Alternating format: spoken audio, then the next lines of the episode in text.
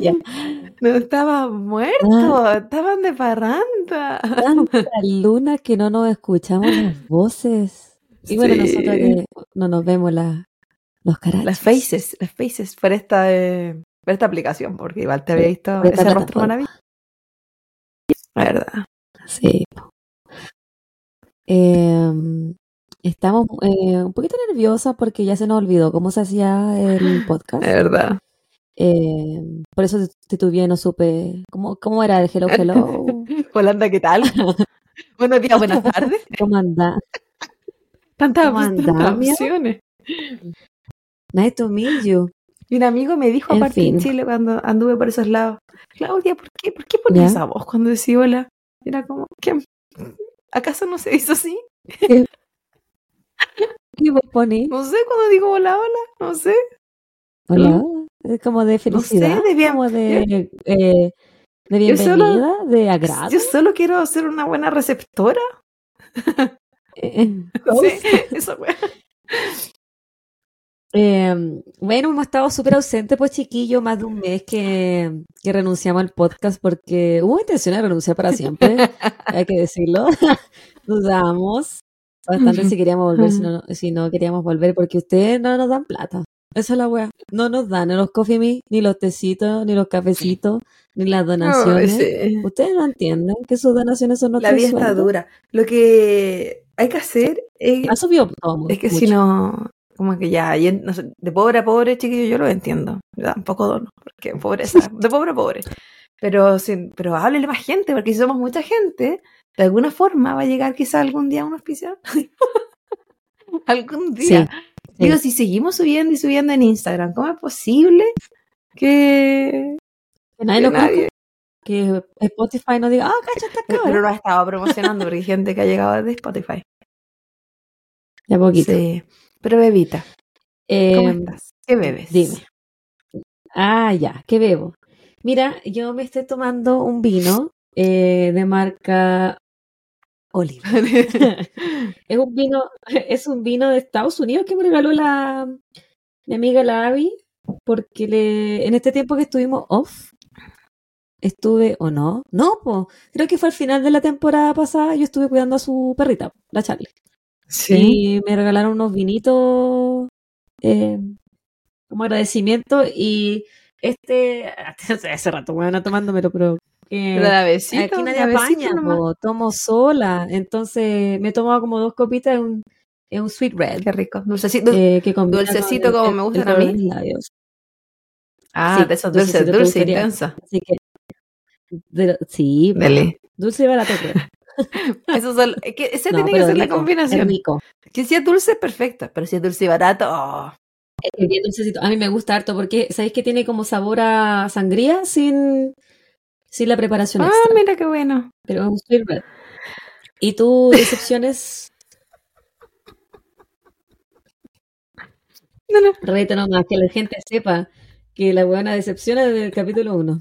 Yo, chiquillos, lo que pasa, así como dijo la Javita que se le olvida cómo hacer el podcast, a mí también. Dentro de tantas cosas que se me olvidan, sobre todo el podcast, era que tenía que tener copete. Y yo juré que había en la casa, porque por alguna razón, estos días creo que hay cosas en mi casa que no hay, no hay, no existen. Entonces, no hay alcohol. Personas, Pero lo que sí hay, dinero. porque siempre, se, siempre Papitos. señora, siempre presente, no me lo puedo sacar del cuerpo. Siempre presente la señora que hay en mí. Y para los que no estén viendo por eh, YouTube, tengo, o los que no estén escuchando, verdad, para hacer la descripción. Es una teterita que tiene, viene con filtro. Entonces yo ahí puse un tecito de traído directamente, un té negro, traído directamente desde Irán, que es como un té dulce, pero sin agregarle nada. Es dulce de por sí. Es muy, muy, muy delicioso. Natural. Sí. Y tengo aquí mi teterita. Tengo aquí mi agüita caliente.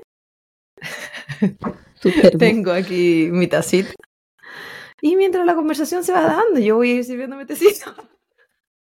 Como que no hay mañana. La huevona. Ya eh, No. te has graduado de señora, Claudia Andrea. Es que alguien tiene que hacerlo. No, sí, pues no voy a ser yo porque yo señora jamás. Yo nací señora. Yo nací señora. La mayor de este dueto, pero nunca señora. Sí. Oye, eh, ¿cómo va esa weá? Eh, cuéntame de ti. Háblame de ti, bella señora. ¿Qué te cuento? ¿Qué, ¿Qué ha pasado contigo esta... ¿Cuántas semanas han pasado? ¿Fue en junio? ¿La última vez que grabamos? Sí, pues. Fue la última semana de junio porque, salió el capítulo la, eh, el primero de julio, algo así. Claro, fue antes, de que me fuera. De junio. Al fin, a fines de, julio, de junio fue. Eh, bueno, partamos como de hoy. Si se, los que no estén viendo YouTube se darán cuenta que no tengo audífonos porque no sé ni dónde tengo la vida. y esos audífonos quizás se quedaron en alguna parte de mi viaje. Quizás están acá en la casa y no lo sé. No tengo idea. Entonces estamos más precarios y más pobres que antes. Si yo no sabía que era posible, porque no solo no tengo alcohol, tampoco tengo los implementos para hacer este podcast últimamente. Así y pronto se te va a ir la luz. En cualquier no, pero es que son clásicos. Eh, después de que grabamos con la Javita los últimos episodios, yo me fui a Chile y estuve allá cuatro semanas. En verdad estuve tres, porque estuve una semana, después una semana en Argentina y después dos más en Chile. Así que anduve bien viajera, eh, muy bonito. Estuve en Buenos Aires, en Argentina, y en Chile estuve entre Valparaíso y eh, Coquimbo, Tongoy. Así que ahí anduve en mi viaje visitando a mi familia, disfrutando a los míos. Eh, estuvo muy, muy, muy entretenido. Eh, la pasamos muy bien en Argentina, la pasamos muy bien en, Chile. Vi a, la mayoría de la gente que quería ver. Eh, Súper contenta. Así que fue muy, muy, muy bonito el viaje porque llegué así como cuáticamente renovada. Había contado en los últimos episodios eh, en la caca misma en la que estaba. Porque siempre en la caca, probablemente eh, en el futuro yo vuelva a estar en la caca. sí, siempre es como mi... La vida cíclica. Sí, no, y es mi estado natural. Eh, digamos que estoy, estoy saliendo de lo normal. mi estado basal en la caca. Sí, estado basal en la caca. y uno aprende, sobreviviente, siempre sobreviviente. Nunca disfrutando. No, pero. Siempre espectadora. Jamás protagonista de toda esa historia de amor que veo en Instagram. Pero estuvo muy, muy bonito, la pasé muy bien, eh, regaloné harto. Es bonito, en verdad. Y uno iba hace tres años y medio del 2020. Y si bien se había visto parte de mi familia que me había, había venido a ver acá a la casa, mi hermano, mi sobrino, un tío. Pero no es lo mismo, porque no es lo mismo estar como, como con los amigos, con los otros tíos, con, claro, y gente que en verdad sí te quiere ver uno sabe que pesa. Se siente un amor distinto. la cultura. Sé que disfrutaste ir al banco y estar tres horas sentar en un banco, bueno, a ese punto. Porque escucháis la gente hablando igual que tú. Es una wea súper. Uy, son Es una wea tan tonta como que la siento así como que, hoy no me siento distinta. Y aún así igual me sentía distinta porque era como súper perdida. toda la, con la gente ya sabe y yo no sabía. Pero no, estuvo bien bonito, bien entrete y, y disfrutaba. Bien rellenita de energía y de calorías y gordura también, porque había que hacer el, pack completo, porque puta que la pasé mal con la comida ya. Puro pan y... Eh, yo amo el pan con palta, pero ya no lo disfruté a un punto allá. Yo dejé de disfrutarlo. Porque era la única opción que tenía. Entonces comía pan con palta y papa frita. Sala y lechuga, weón. Pobre. Pero háblame de ti, bebita, háblame de cosas tuyas. Ya no sé qué decir porque mi vida ha sido súper eh, rutinaria desde, o sea, rutinaria bien igual, no me puedo quejar. Em, he estado trabajando harto, eh, disfrutando mi pega porque voy al hospital grande, no a la rehabilitación, he estado bien como, mamá. O sea, no bien como mamá, no, no sé si he hecho las cosas bien, pero he estado harto de mamá. ha sido mamá. Eh, he sido mamá, no sé si bien o mal, pero he cumplido cosas como mamá. Eh, la Venti ya no usa pañales. Eso es maravilloso, es un gran logro. Y fue un y fue un fue una buena, una tortura para mí psicológica. Eh, durante todo un fin de semana donde, tú sabes, yo el asco que le tengo a la caca, estar limpiando caca al suelo. Oh, al día de hoy casi como que vomito. Exagera. Eh, pero Pero no, bien, fui a ver al Barcelona, mi equipo favorito, ustedes lo saben, los que le han puesto atención al podcast, que vinieron acá a Las Vegas y que este me invitó, estuve de cumpleaños, eh, ahora tengo 28. Porque han estado atentos a Instagram. Porque Ay, publica la y muchas gracias por todos los saludos. Tanta, uy, weona, que me sentí tan repopular. Nunca nadie, ni mi familia me saludó con tanta ganas. no, me escribieron, fueron demasiadas personas las que escribieron, así que eh, eh, yo, yo era la que les respondía muchas ah, gracias y le, eran mensajitos cortitos, sí, porque eh, eran muchos mensajes y obviamente también yo tenía que estar con la gente aquí en vivo y en directo, que me estaban celebrando, me invitaron a comer delicias de comida, comí mucho, mucho, mucho, mucho, mucha torta, mucha comida, todo. Fue, eh, fue demasiado regaloneada emocionalmente y físicamente. Pues. Em, y estaba bien, po. Em, no sé qué más decirte. Eh, igual le eché un poquito de menos el podcast, no el hecho de buscar información, porque esa weá me estresa.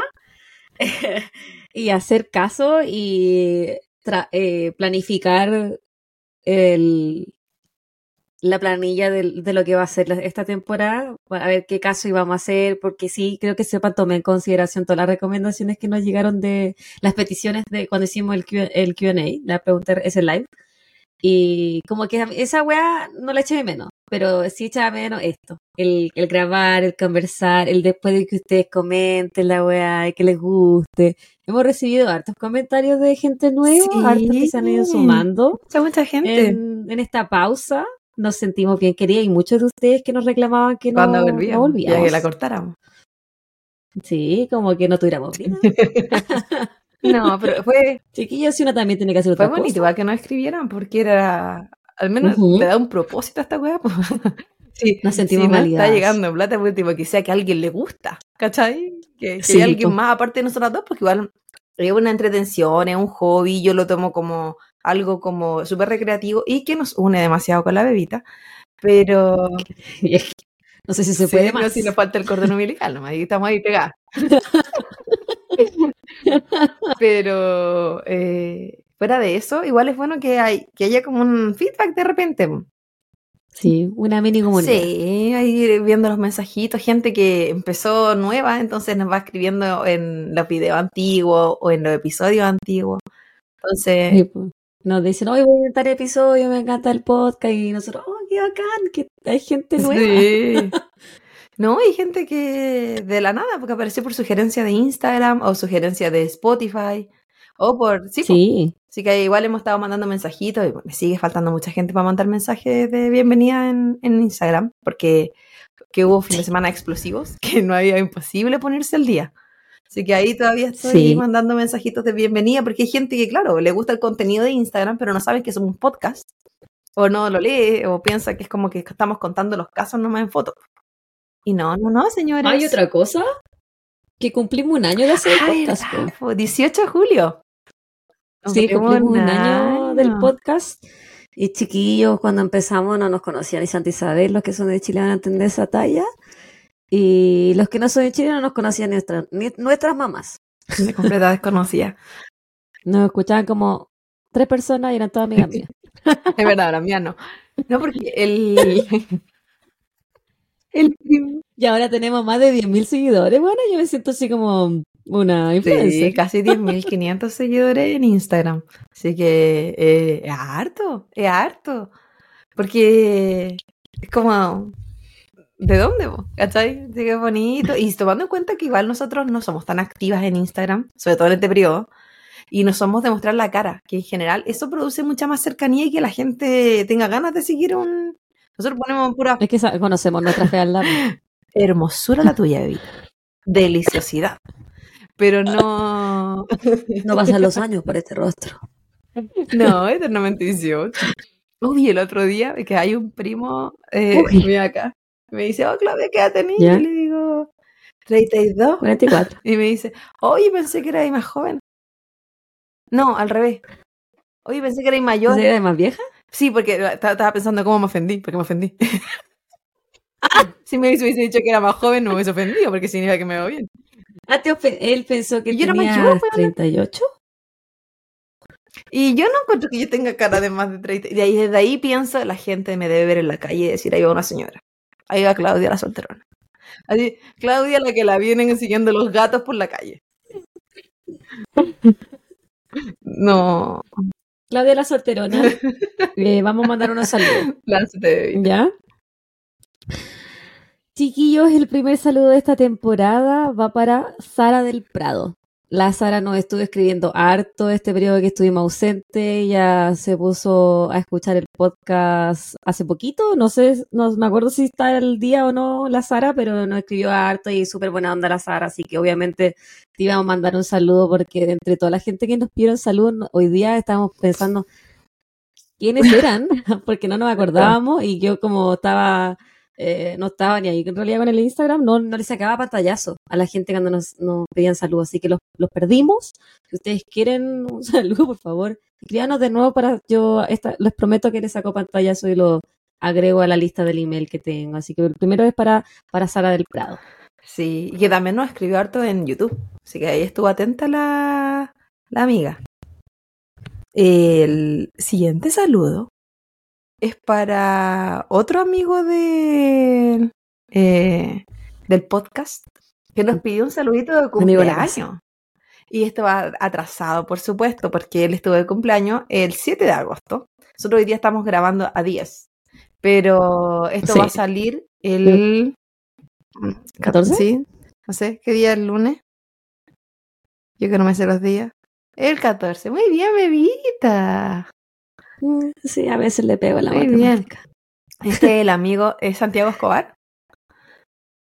Que él Santi, siempre nos está escribiendo en la, tanto en YouTube como en, en, Instagram. Así que un abrazo gigante, gigante, gigante. Y muchas gracias. esperamos que hayas tenido un hermoso cumpleaños. Muchas gracias por siempre acompañarnos. Y aquí está el saludito. Sí. Happy birthday. Tuyo. O como dice la, o como dice la Bendy, Happy Mommy to you. Happy Mommy to you. eh, mi segundo saludo es para Katiuska. Amo tu nombre. Katiuska con cuatro S. Katiuska, nos pediste un saludito y dijiste que eras una viuda del podcast. Bueno, aquí estamos reviviendo de las cenizas, cual ave fénix, para mandarte un saludo. Katiuska. Katiuska. Me gusta También amo tu nombre, Katiuska. No sé si será el nombre nombre, pero para nosotras, tu nombre. Para nosotras ella es Katiuska. El siguiente saludo es para. Porque siempre los nombres difíciles, amigos, porque no hacen este daño. Pero es para Aile, si es que así se pronuncia, A-I-L-L-E. Aile, no creo que sea. Aile, yo creo. Aille. Aile. Aile. La greca. Pero era la amiga que no. La Ali, le vamos a decir. ¿Aili será? ¿Aili? ¿Para la Billy Ailey? ¿No? No sé. Nada que ver la buena. Billy Eilish. Ay, qué buena. pero ella nos escribe desde Uruguay, nos mandó también saludos en el tiempo que estuvimos en el break. Ella nos, eh, dice que nos escuchaba el podcast con su amiga que si no me equivoco su amiga se llamaba Paloma. Así que... ¿Ya? Y se acordaba de tu hermana, pues, y estuvo preguntando por la oh, salud del papito, de la Y estuvo preguntando por la salud del papito, porque ella, eh, cuando vio el, episodio de que papito estaba enfermo, fue después de... Ah, cuando le dio la crisis. Papi, papito que jamás se mejora todo esto. Seguimos en un, un eterno... Que sí, ¿no? Porque él estuvo eternamente saludable mientras yo no estuve acá. Porque así es papito, traidor. Pero mientras yo vuelvo, se vuelve a enfermar. Pero bueno, así que un saludo muy grande para la amiga, eh, ah, un abrazo grande hasta Uruguay para ti, para tu amiga que también nos escucha. Y queremos mandar una mención honrosa a Jimena Caro que se está recuperando de una cirugía. Tu hija Pati te manda saludos, la patita, nuestra amiga del podcast y la community manager. está abandonado. Así que Jime, esperamos que estés súper bien, te estés recuperando y que disfrutes esta nueva temporada y te estemos acompañando en tu recuperación. Un abrazo muy grande, Jime. Ya, pues, démosle comienzo, démosle, démosle, démosle. Ahí nos lanzamos. No sé si estoy Un abrazo y un saludo muy grande a toda la gente que nos- me dijo cuando estuve en Chile que escuchaba el podcast. Muchas gracias. Ya la gente me preguntó por la Ah. bebita, porque saben, pues la bebita es lo más delicioso de este podcast. Oh yeah, baby. ¿Estás preparada, bebecita? Ya. No sé, igual me pongo como nerviosa. Porque siento Nadie como te va a juzgar. que ya no sé leer. Eh, Nadie ¿cómo? te va a juzgar. Sí, todos. Quiero que sepa que este, es- este mm, caso es un poquito asquerosito. Partimos, partimos bien. Pero yo lo es que es como si te lo, si te imaginas las cosas que voy a describir, las vas a encontrar como un poquito asquerosas, como un poquito grotescas. Así como. No vamos a hablar de abuso sex, no vamos a hablar de abuso sexual, no tiene nada que ver con menores de edad, así que no es por ese lado. ¿Qué cosas así que te dan asco a ti? ¿O asqueroso como.? Ahí vamos a ver. Maldad. Toda la misma cara mala de la Bendy. La misma cara de mala. La única wea que sacó de La mí de- es las caras que pone, porque se parece a su padre. Y la jefatura. Hoy día vamos a hablar de Ed Gein. Se lo habían pedido al amigo. Edward Theodore Gein nació el 27 de agosto, este mes, mira. No lo había planeado, De pero bueno, cumpleaños. de 1906 en Wisconsin, Estados Unidos.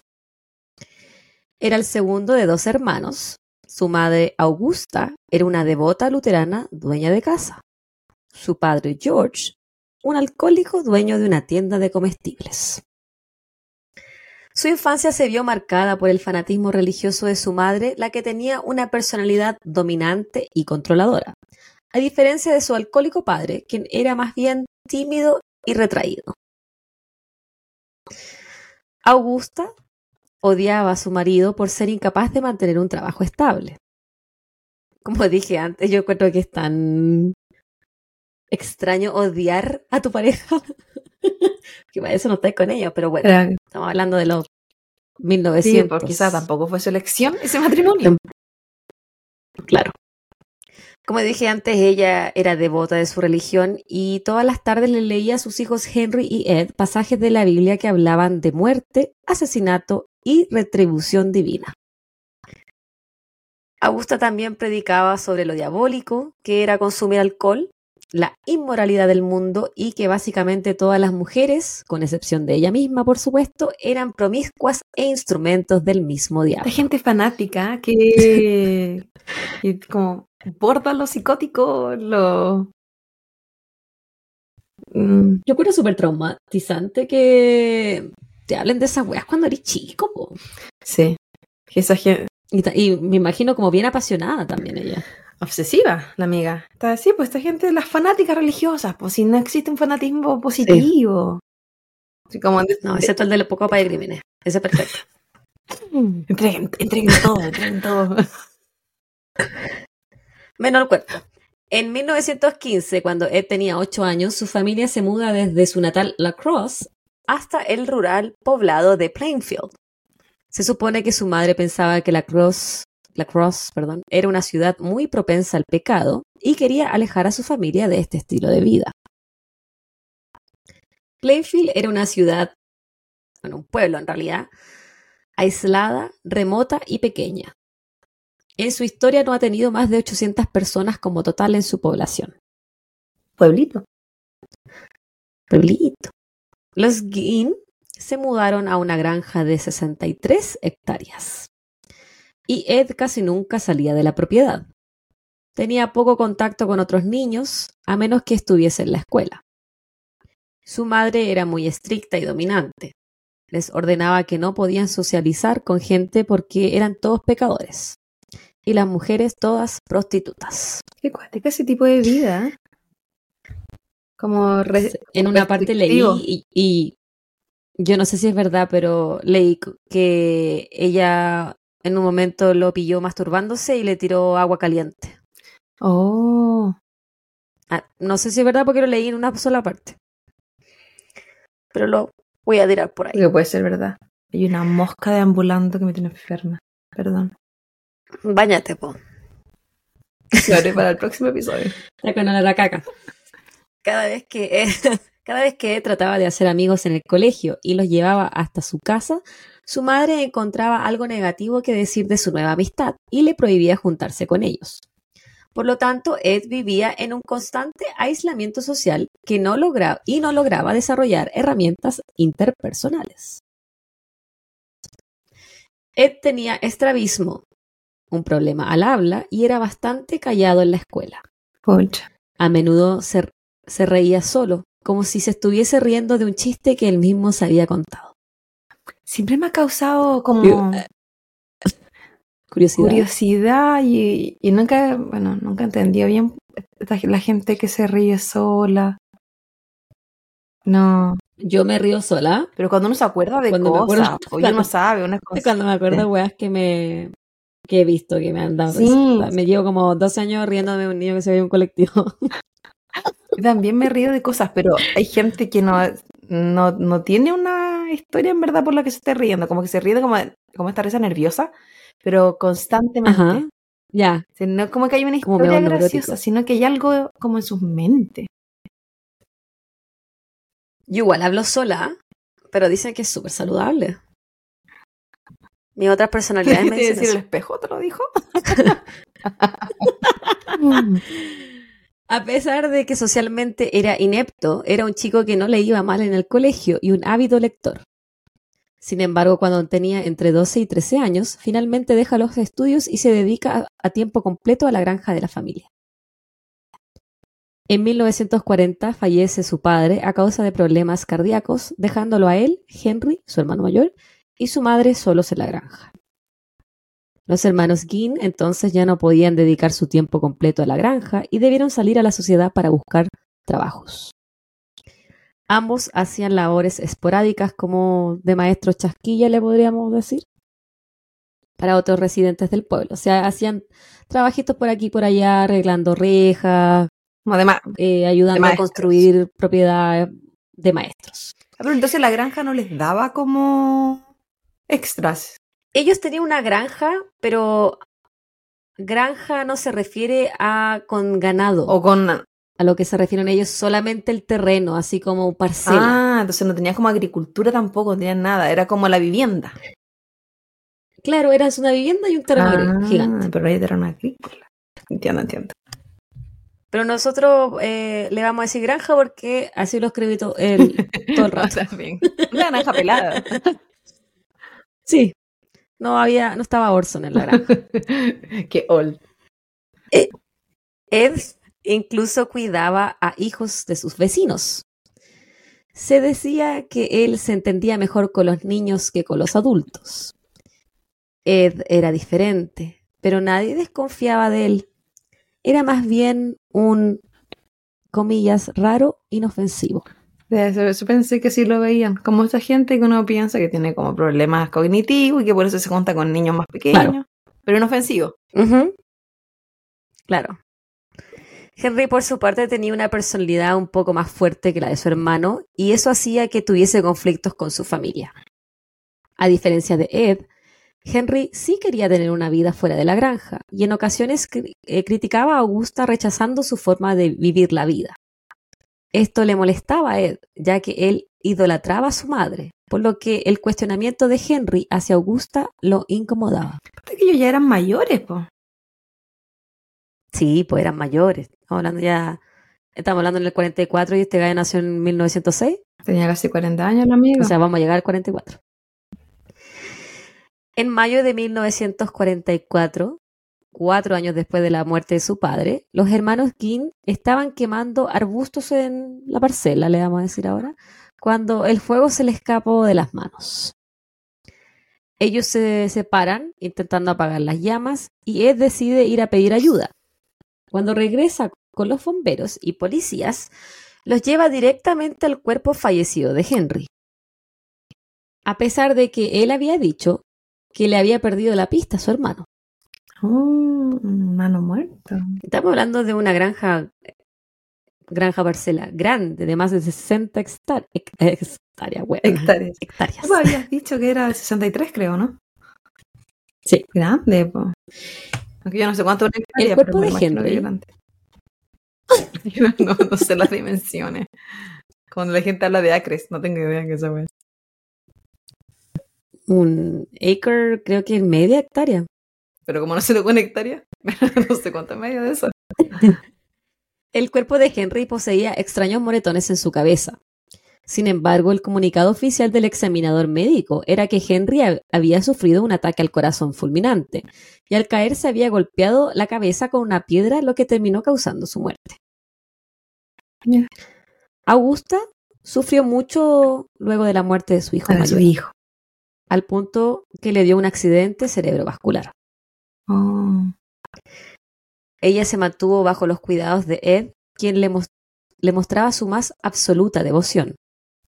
Algunos reportes dicen que incluso se acostaba en la misma cama que su madre.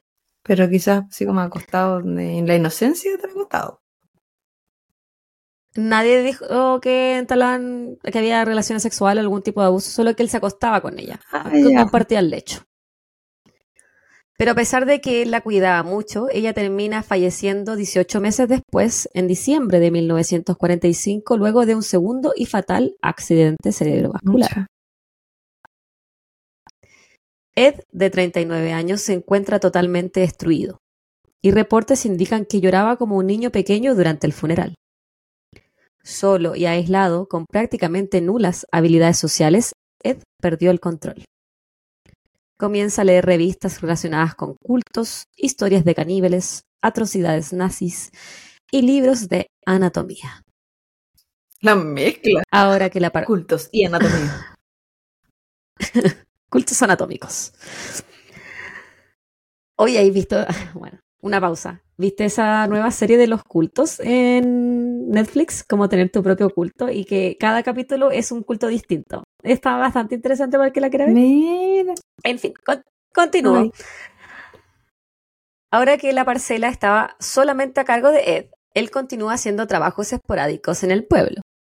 En la casa, la habitación de su madre se mantiene intacta, al igual que el salón del primer piso, el living room y el segundo piso. Pero el resto de la vivienda se encontraba en un estado deplorable. Ed dor- dormía en un pequeño cuarto al lado de la cocina y comenzó a recolectar basura y otros objetos. Él tenía como mal de Diógenes. Tenía como hartos males, pero yo creo que tiene que ver con que eh, su discapacidad cognitiva. En ninguna parte decía que tenía discapacidad colectiva. Él era ex- extraño. Bebita. Yo creo que no, sé si. eh, no había, bebita, no había, no había que hacerle un test. De las descripciones que me diste, el Pero tú amigo. lo cachai a este gallo, No, ¿no? no lo cacho. No estoy segura que se le. No, ¿No? pero suena como que se le quedaron los palitos Sí, como dentro del útero. Como que no completó los palitos del puente.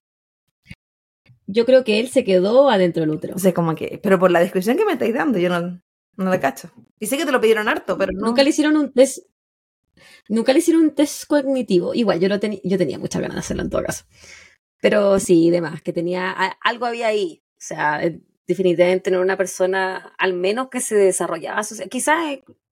eh, no sé, tendría algún tipo de discapacidad intelectual. Yo creo que por ahí. Nunca yo le hicieron creo que por ahí va. No solo lo social. Porque igual dijiste que no tenía tanto Sí. drama con los niños. Entonces, por eso yo me fui más a cognitivo, intelectual. por la Mm. inmadurez. Anyways, en 1951 obtiene un subsidio para granjas desde un fondo federal para poder mantenerse. Y también durante esos años vendió alrededor de 32 hectáreas que pertenecían a su difunto hermano.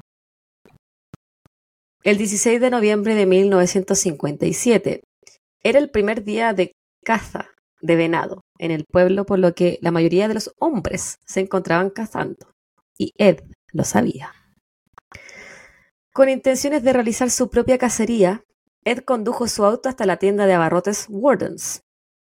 Su dueña, Bernice Warden, una viuda de 58 años, se encontraba trabajando ese día en solitario. Ed hasta ese entonces tenía algo así como una obsesión, se podría decir, con Bernice. Ah, Llevaba semanas yendo a la tienda intentando invitarla a salir, pero sin éxito. que no se atrevía. Ese día, no, él le decía Ah. que no. Lo rechazaban, básicamente. Yo pensé que no le salía. Ese día él fue y le pidió medio galón de anticongelante. Ella se lo vende y escribe la venta en su librito. Él sale hasta su auto, deja el anticongelante ahí y entra nuevamente a la tienda para pedirle que le muestre uno de los rifles que, se, eh, que tiene en la ventana. Cuando Bernice va a mostrárselo y le da la espalda, Ed le dispara por atrás, dándole muerte. Luego, sube el cuerpo de su víctima hasta su auto para llevarla hasta su parcela. El amigo, o sea, yo no creí mucho la historia de que el hermano se accidentó solito, pero No, que nadie, porque era muy sospechosa. Ah, en ese momento para las autoridades no lo fue, Sí. pero para nosotros. no, no, si me lo dijiste fue como eh, aquí este no se cayó en una piedra, la piedra le cayó a él. No, no fue, no fue, era para el otro lado. Lo de la mamá sí, porque aquí le iba a inventar un accidente cerebrovascular, pero No. eh, Y él amaba a su mamá. sí, no, pero esos amores raros que la gente tiene. Él estaba obsesionado con esta señora y mira lo que le hizo. Pero estaba quizás estaba dolido por el rechazo. A veces pasa. A nadie Puede le gusta el rechazo. En todos los ámbitos estoy hablando. Horas más tarde, alrededor de las 5 pm, el hijo de Bernice, Frank, vuelve de su día de casa para encontrar la tienda vacía y su madre ausente. Perplejo se da cuenta que hay un rastro de sangre en el suelo y la caja registradora abierta. Inmediatamente asume que Ed es el culpable, ya que sabía que éste se encontraba acosando a su madre el último tiempo. Frank le indicó a los investigadores que en la tarde del día anterior Ed había estado en la tienda y le había dicho a Bernice que volvería al día siguiente por líquido anticongelante. El libro de ventas registraba que anticongelante había sido vendido esa mañana. De hecho, había sido la última venta que se realizó y había sido a Ed King. ¿Ella ponía también en su librito a quién le vendía las cosas? Ujú. Oye, ¿qué- era como eso, esa gente antigua yo que, pensé que ponía así que como... describían así un negocio Sí, de pues pensé que ponía lo que vendía y cuánto, y cuánto le costó, pero así como... ¿Y a quién? Es que claro, pueblo también, pues, ¿verdad? Pues, weón, están hablando que no han superado nunca las 800 personas, se conocen todos de todo. Es más chico que un colegio la wea. Todo se ha visto el útero. y rechazado, me encima, pobrecito. Esa noche, policías van a la casa de unos vecinos de Ed, quien se encontraba ahí cenando con ellos, y lo arrestan. Mientras que otro grupo de policías se dirige hasta la granja de King. Como la propiedad no tenía electricidad, ellos estaban casi a oscuras, con la excepción de la luz que le otorgaban sus linternas. Y aquí se pone un poquito asqueroso. Cuando entraron al cobertizo de la granja, no tardaron en descubrir el cuerpo colgado desde sus pies y sin cabeza de Bernice Warden. Ed la había degollado y colgado desde el techo. Posterior a su muerte, la había mutilado tal y como se hace con los venados. Le había realizado un corte desde el esternón hasta la pelvis, extrayendo sus órganos internos. ¿Eso lo sacó de su libro de anatomía? Permiso, un sorbito. Por supuesto, yo creo. Me imagino que para algo estudió. Claro. No, no para ser un profesional. Está bueno el vino, weona. Qué bueno que no tengo que trabajar mañana. Ay, debería haber contado cuando me curé. Al final contamos esas cosas. Ah. Ay, qué ter- No, para otro capítulo. No te cura. Te creíste quinceañera. Ay, ay, ay. Los oficiales, asqueados por el horror que acaban de observar, salen del cobertizo y vomitan. pero saben que deben seguir. Y ahora, con pruebas fehacientes de lo que él le ha hecho a Bernice, deben entrar a la casa. Sí. Inmediatamente se dan cuenta que ésta se encuentra cubierta por basura, completamente desordenada y sucia. Pero para el horror de los policías, esta vivienda convertida en un basural indoor no era todo lo que encontrarían esa noche. Dentro, me, tengo ganas de reírme, pero no, No, sé. sí, qué. yo te veo y pienso que viene algo gracioso porque te veo la cara.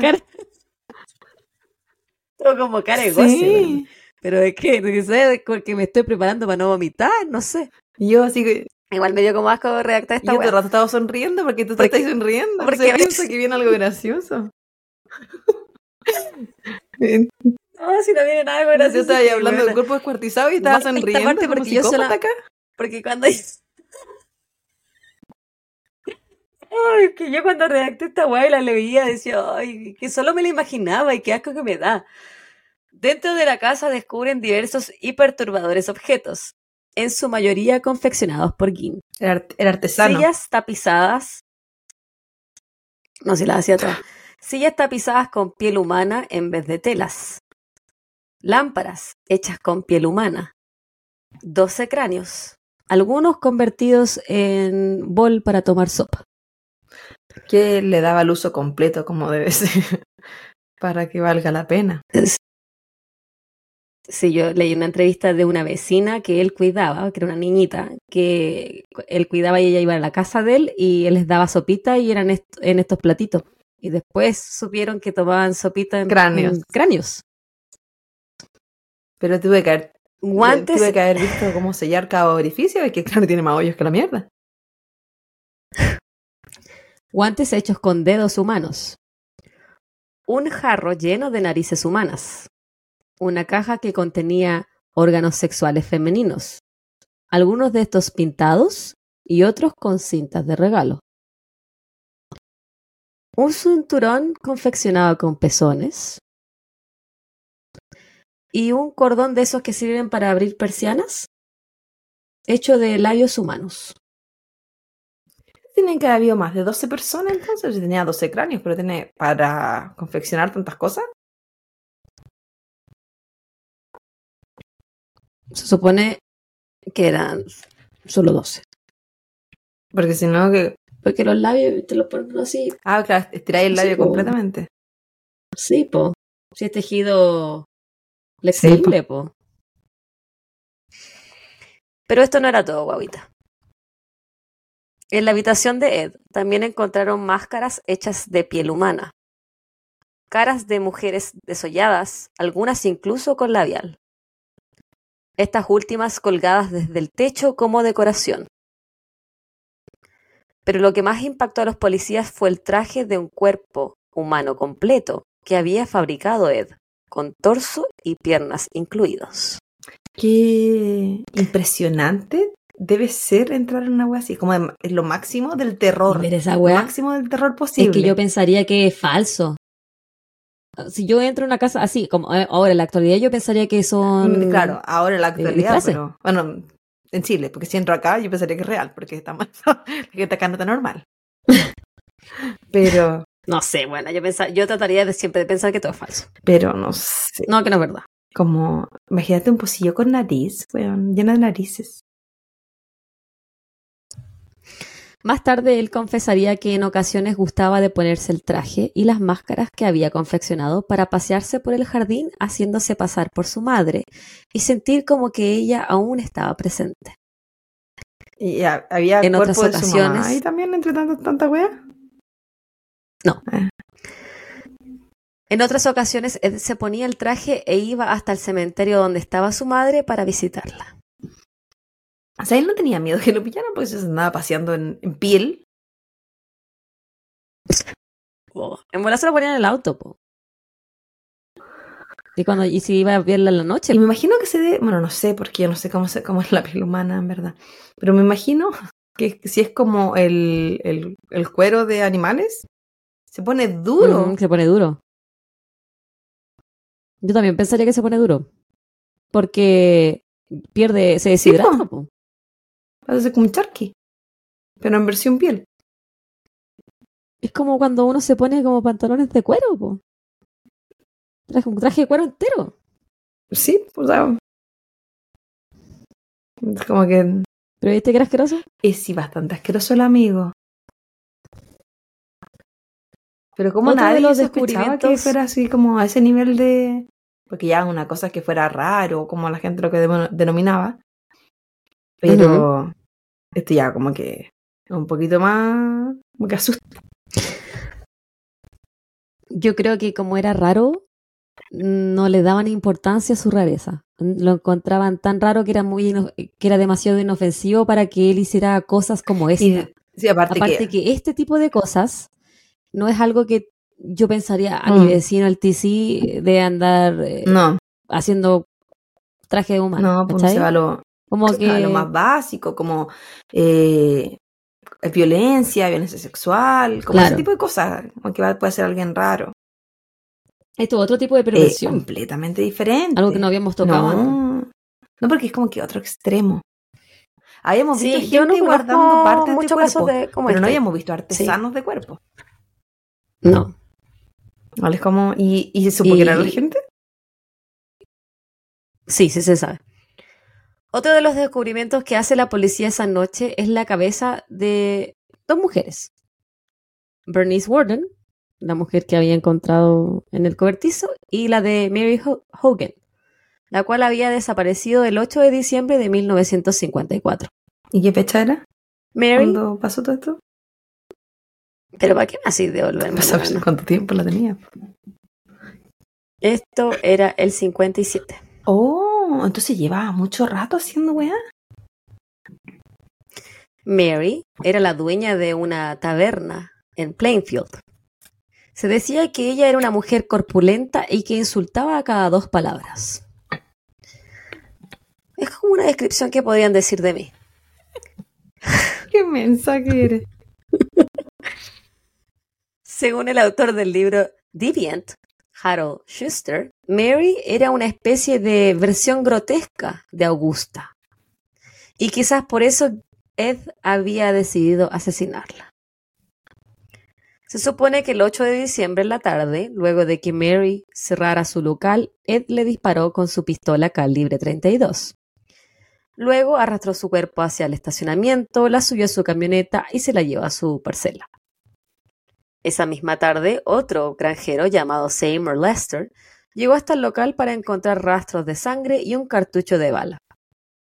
El cuerpo de Mary no había sido recuperado y nadie sabía quién había sido su atacante tampoco. Hasta que años más tarde encontraron su cabeza en la granja de Yo King. entiendo los años y todo, pero bien penca la investigación, porque si era un micropueblo, Penquita, Digo, po, micro weona. pueblo, Pen- pen. penca. Y como que no hubo mucho esfuerzo. Y penca para lo que, para nuestros amigos que no son chilenos, es, es como algo malo. Sí, más paupérrimo. como ineficiente, es paupérrimo, que- muy buena palabra, guaguita. Usted viene muy Vengo aquí con el diccionario en la mano. Ed dijo no recordar haber asesinado a Mary. Y de no ser por la ineptitud del sheriff del pueblo, quizás las autoridades hubiesen sido capaces de detener a King antes de que éste le diera muerte a su segunda víctima años después. Pero un pueblo tan pequeño donde casi no se sabía nada de criminología, convirtieron a Plainfield en un lugar donde nadie sospechaba de nadie.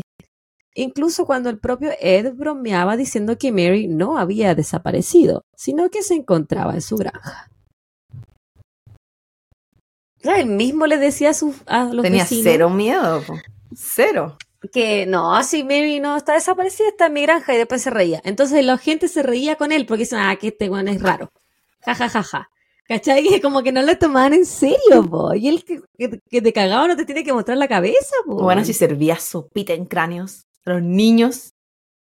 A los niños, po. Bueno, aquí ese es otro punto que yo quiero tocar. En épocas anteriores, décadas anteriores, la gente llegaba y le pasaba a sus cabros chicos a cualquiera. También vida de campo. Y cualquiera los Yo cuidaba. creo que también tiene que ver con vida de campo. No solo Pero con porque la gente era muy confiada y no entendía que hay gente que es mala Pero y gente que es perturbada. yo como creo este que eh, son personas que se conocen, no son vecinos de muchos años. Entonces te acompañan en lo bueno, te acompañan en la mala, que las veía en las festividades, que celebran juntos. Porque quizás él no era la persona con las mejores habilidades sociales, pero probablemente sí saludaba a la gente en la calle. O sí los veía, sí, igual trabajaba, igual hizo cosas. iba a la tienda si por algo fue rechazado tantas veces por la otra? Porque compartía con gente, tuvo la posibilidad de ser rechazado. Entonces, para que mm. todo eso pasara y para que tú pudiera tomar 12 personas y poder matarla y hacerla desaparecer como que no, había, no pasó nada, es porque creaste ciertas conexiones. No creo que haya sido así como que, oh, vino Juanito y, uh, caminando por la calle, anda a tomar once con el, con el, con el cráneo. No, pues, era como que tenía que conocerte. el cráneo. Y él, él no siguió participando después en, en iglesia ni nada así, después que la mamá falleció. Es que la mamá no iba a la iglesia. era solo culto ella era devota. Sí. Ah. Pero sí, bueno, si ella era una mujer completamente aislada, ni salía ni de la granja, nada. Ah, era lo, lo ella buscó la granja para eso. Esa gente, esa gente que se aísla y que aísla a sus hijos de la sociedad, porque todos son malos menos ellos, esa gente crea problemas. Ay, igual lo entiendo.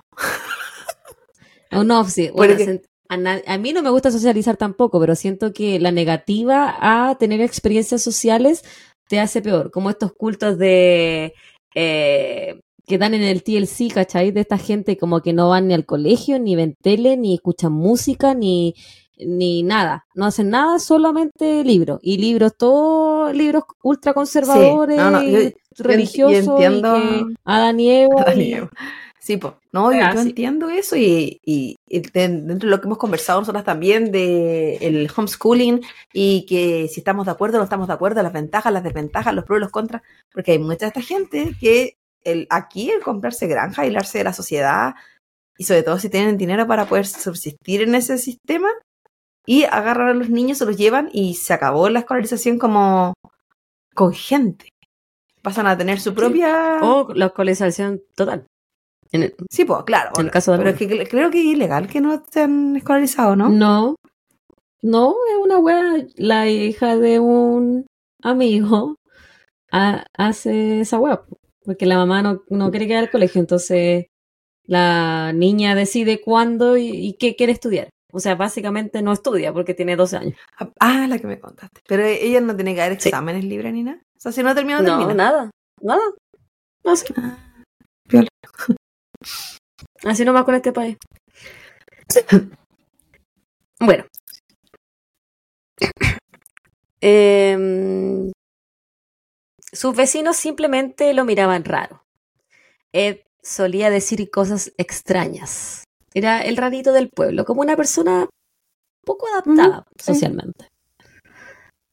Pero lo veían simplemente como un hombre extraño. Buen trabajador y excelente niñero. Eso sí que decían. Excelente, era, decían que era excelente, excelente niñero. Pero quizás, no, no, quizás gente de campo pensaba que es como más normal que haya gente rara. O lo encontraban más como, ah, es, raro ¿no? ¿Cachai? Simple minded. Simple. Simplecito. Es más. Jamás pensaron que en realidad él era una persona con fantasías perturbadoras que años más tarde se convertiría en un fenómeno cultural bajo el nombre de El Carnicero de Plainfield. Carnicero. Volviendo a la actualidad. Las autoridades llevan a Ed hasta... Lo arrestaron, ¿cierto? Lo arrestaron y otro grupo de policías fue a su casa, descubrió toda esta hueá asquerosa, ya. Se lo llevan a la comisaría local e intentan interrogarlo. Pero él guarda un silencio sepulcral. Y por 30 horas no dice absolutamente nada hasta que le dijeron que lo llevarían a que viera el cuerpo de Bernice. Él entonces pide un trozo de pay de manzana con una lámina de queso cheddar encima y comienza a hablar. Él, en esa ahora, él no sabía que ya habían encontrado todo. No lo sé, no encontré esa información. Porque ya puede pasar piola que pusiste piel humana y puedes decir que es cuerina de no sé qué weá en la silla, pero los genitales, los cráneos, eso no tenéis como animal decir que otro. Los niples. Su pezoncillo. Ed confiesa ser el autor de los asesinatos de Bernice y Mary, pero que estas son las únicas personas que él ha asesinado. Los otros cuerpos que encontraron en su granja eran producto de su hobby, como profanador de tumbas. Después de la muerte de su madre, él empezó a visitar el cementerio donde ella se encontraba.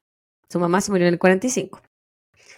Leía los obituarios para saber cuándo y dónde enterrarían a mujeres de similar edad a la de su madre. Ed había comenzado con esta actividad en 1947.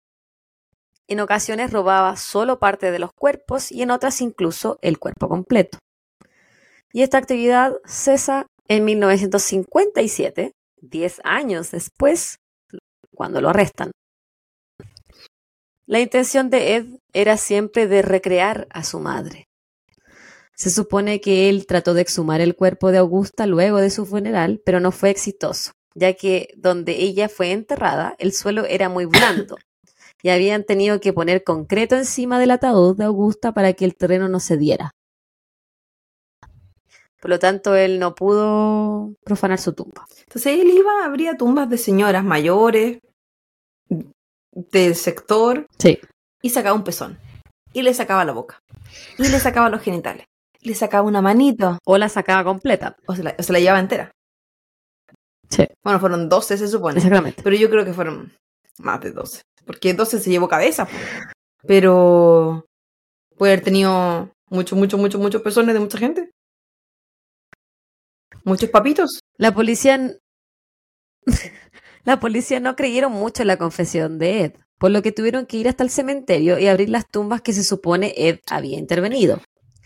Ahí es cuando se dan cuenta que las confesiones de Ed son ciertas y no producto de delirios de una persona extremadamente extraña. Pero eso lo podéis comprobar con la gente a la que le sacó la cabeza. Pero si hay alguien al que, por ejemplo, él le sacó un pezón, el, el cuerpo después de 10 años ya se descompone. po. Entonces no podéis comprobar si le sacó o no le sacó un pezón. Pero claro, lo que, le, lo que le servía a ellos era comprobar que en verdad no las mató, sino que había sacado pa- partes de cuerpo. No sé Claro. si sacó cabeza, ya con eso da como cierta realidad a su testimonio. Sin embargo, Ed solo había confesado robar nueve tumbas. Esto más sus dos víctimas comprobadas sumaban solamente once. Y los policías habían encontrado 12 cráneos. Ed insistió que el número de tumbas saqueadas era nueve, por lo que nunca se supo a quién correspondía el doceavo cráneo.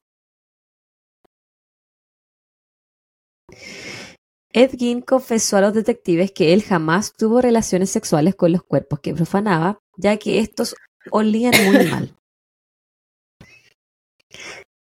Él quería crear un, comillas, cuerpo de mujer para poder recrear a su madre y estar dentro de su piel.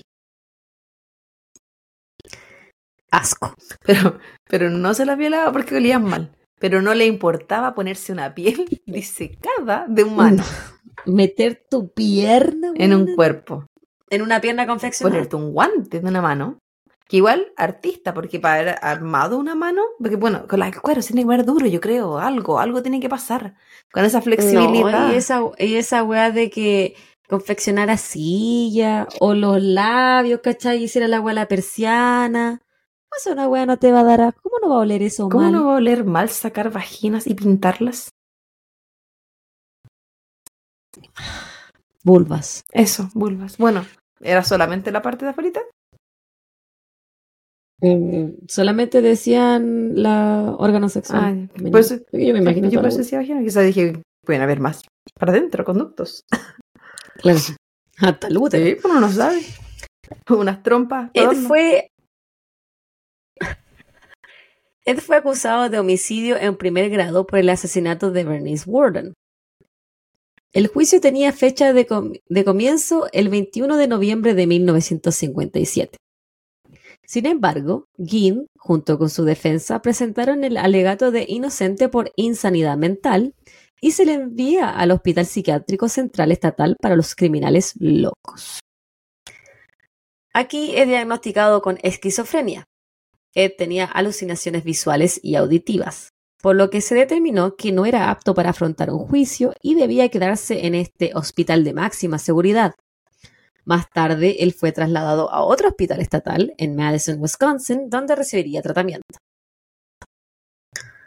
Mientras todo esto pasaba, se debía decidir qué pasaría con la propiedad de King. Personas de otras ciudades manejaban hasta Plainfield para curiosear los artefactos de Ed. su casa, etc. Los dejaron ahí. Mm, las cosas se las llevaron, las cosas que él había hecho, se las llevaron, pero su casa y las otras cosas que él tenía, su cama, las otras weas que se robaba, todo lo que acumulaba estaba dentro. Entonces la gente iba y se, y se asomaba por las ventanas para poder mirar la casa del carnicero de Play. Porque hay gente loca desde los antaños. A mí, por mucho que me gusta el true crime y la weá, yo esa buena la haría. Yo no quiero ir a. No, no, no, no. O sea, yo creo que lo máximo de como cosas que uno se apea o que uno le interesa como ver es ir, no sé, a estas exposiciones tipo bodies, ¿cachai? Que sabes que son Ya. cuerpos humanos, pero que son donados, que tienen una, un- una idea científica detrás, ¿cachai? Como de conocimiento. No que gente que no estaba de acuerdo o que no se le preguntó, o gente que mataron para eso. Como que Mm. si yo fuera una exposición de arte con, con- de- hecha de, de piel humana, pero que supe que esa gente donó y estuvo de acuerdo, ya, vamos a curiosidad, vamos a ver qué se puede hacer, ¿cachai? Como por la ciencia o por la artesanía, pero que cada uno done lo que quiere. Pero que eh, no es voluntario, es como... mm, como que eso ya me perturbaría, el hecho de que no sea voluntario. Sí. La propiedad fue evaluada en lo que hoy en día serían alrededor de 48 mil dólares. Y se creía que el terreno junto con todo lo que poseía Ginn serían subastados. Esto molestaba a los residentes locales ya que no querían que Plainfield y específicamente la casa de Ed se convirtiera en una atracción turística. Por lo que en la madrugada del 20 de marzo de 1958, 10 días antes de la subasta, la casa fue destruida en un incendio. Nunca se supo si el incendio fue provocado por personas o por toda la basura que recolectaba Ginn, ya que nunca hubo una investigación oficial al Qué respecto. raro. Sí, que como que no se usaba la investigación, no estaba de moda. Las malas lenguas dicen que esto, que el incendio fue provocado intencionalmente y que simplemente no se investigó más allá, ya que el sheriff de los bomberos era Frank Warden, hijo de Bernice, la última víctima de Ginn. Yo encuentro que fue una súper buena idea que quemaron esa wea. Sí. Por el respeto a la gente. Murieron dos mujeres, weona. Y si es que no murieron más, ¿por qué no significa que yo le voy a cuerpos. creer a él? Y toda la gente que profanó, que él dio un número, y no significa que le voy a creer a él tampoco. Por muchos años. El auto de Ed, un Ford Sedan de 1949, en el cual él trasladaba los cadáveres robados, sobrevivió al incendio y fue más tarde rematado en una subasta. El dueño de una feria o circo ambulante, podríamos decirle, lo, lo compró y cobraba 25 centavos de entrada para quienes lo quisieran ver. Lo tenía en una exposición en su circo ambulante. Es que creo, creo que es el- lo que se le podía dar si alguien, si subastaba en esa casa. Tú la dejáis tal cual, entre comillas, y después pagáis para Como que... museo. Sí, po. ¿Qué, qué, qué otro uso? que quien chucha va a a... Bueno, hay de todo. ¿Que voy a ir a dormir al lado de las weas que veía ahí? Ni cagando. Pero claro, la podéis convertir en museo, la podéis comer en cualquier tipo de atractivo, si aquí la gente... Bueno, en todas partes. Enfermo. Lo respeto. En, 19 en 1968, Ed Gein fue declarado por un grupo médico como apto para enfrentar el juicio en su contra. El juicio comenzó el 7 de noviembre, duró una semana y a pedido de la defensa fue realizado sin jurado. Distintos psiquiatras testificaron que Ed no tenía claridad de los hechos y tenía alucinaciones. El juez determinó que Gein era inocente por motivos de insanidad mental y lo sentenció a volver al hospital mental donde había estado todos estos años para vivir ahí el resto de sus días.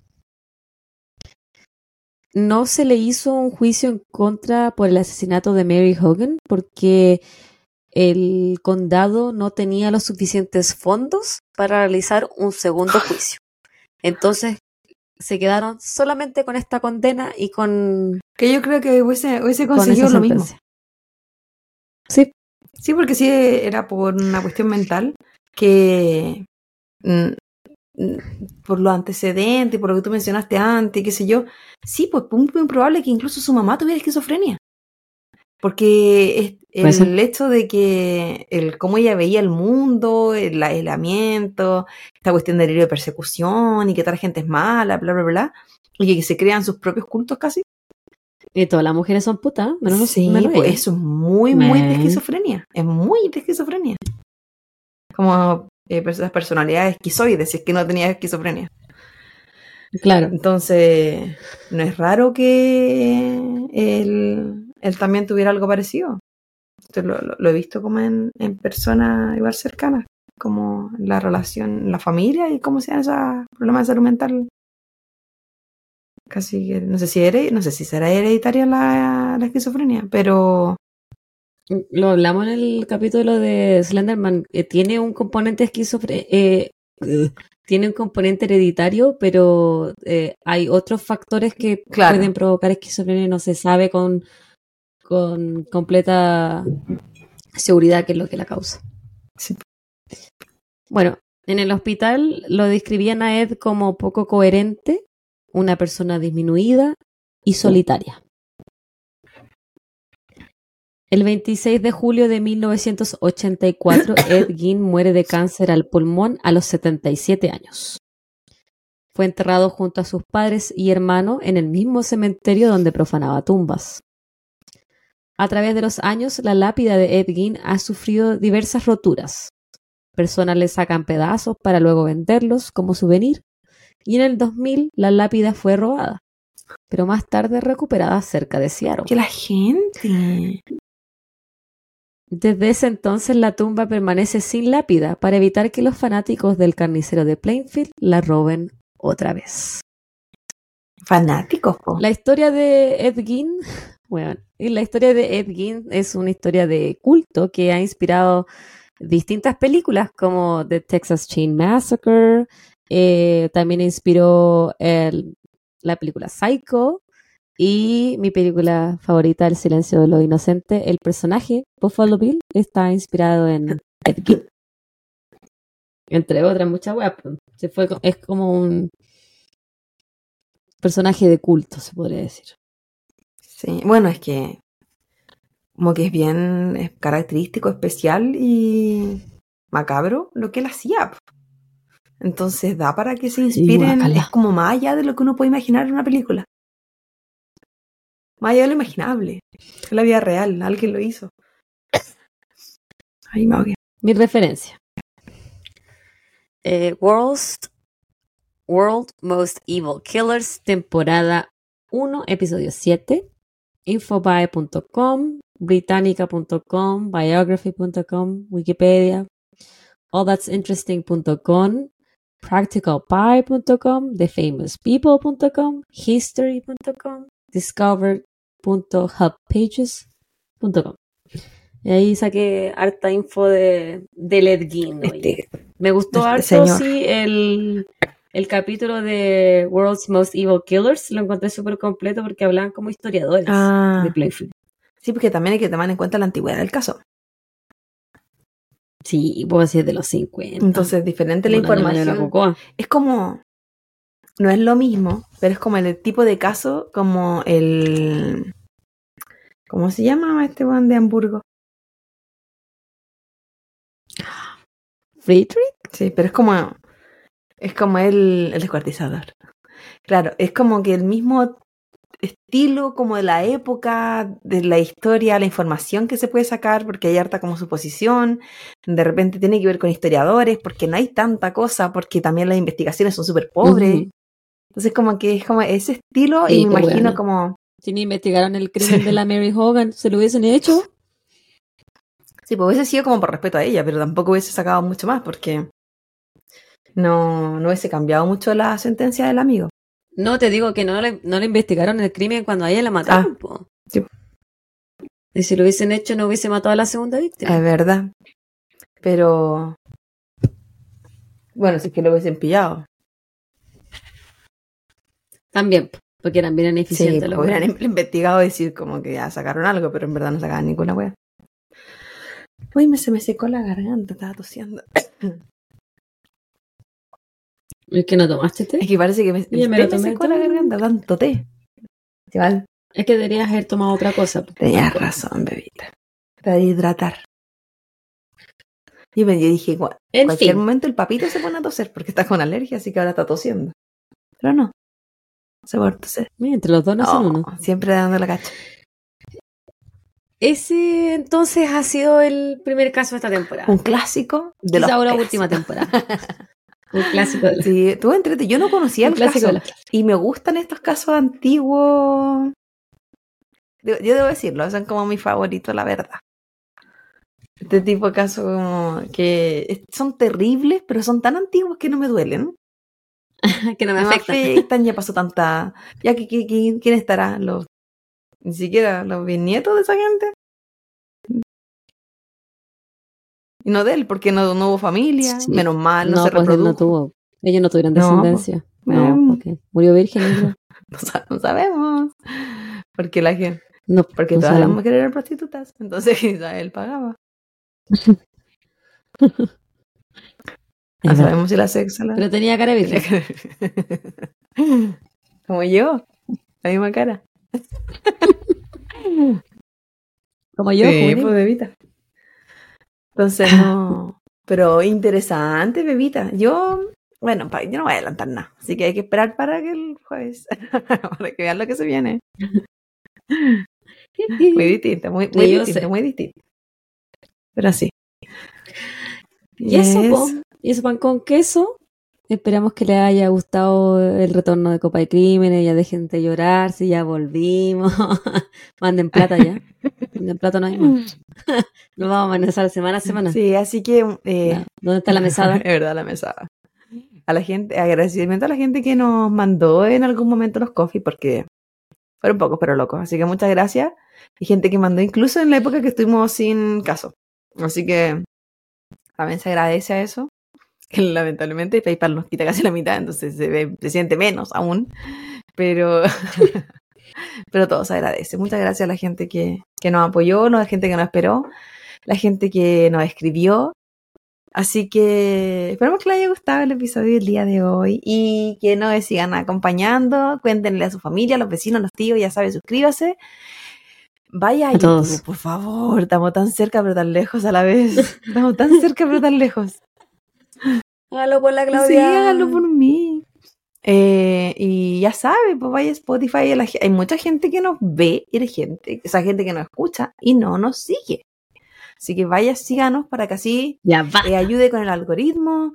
Si hace, eh, si va a YouTube y aunque no lo escuche, vaya a poner me gusta, vaya a seguir, vaya a hacer esas cosas, cosas que eso le aparezca a más gente. Lo mismo en Spotify, mientras usted más haga cositas, más le aparece a otra gente. Así que, y eso aumenta la comunidad y en algún día quizás esta cosa eh, sea menos, un poquito menos pobre, un poquito menos exclusiva. Dejemos de ser tan exclusivos, chiquillos, compartamos con el resto. y eso, pues, muchas gracias, Belita, por la entrega, me gustó mucho el caso, yo no conocía la historia, así que feliz, feliz. De nada. Y vamos. Ha un placer. Siempre un placer estar contigo, Evita. Vamos a intentar estar un poquito más activas ahora que se viene el regreso de Copas y. Siempre activa, nunca pasiva. ya, cuídense mucho. cuídense mucho, nos estamos viendo. Eh, pónganle me gusta, nos sigan y todas las cuestiones. Y eso. Cuídense mucho. Chao, chao. Bye, bye.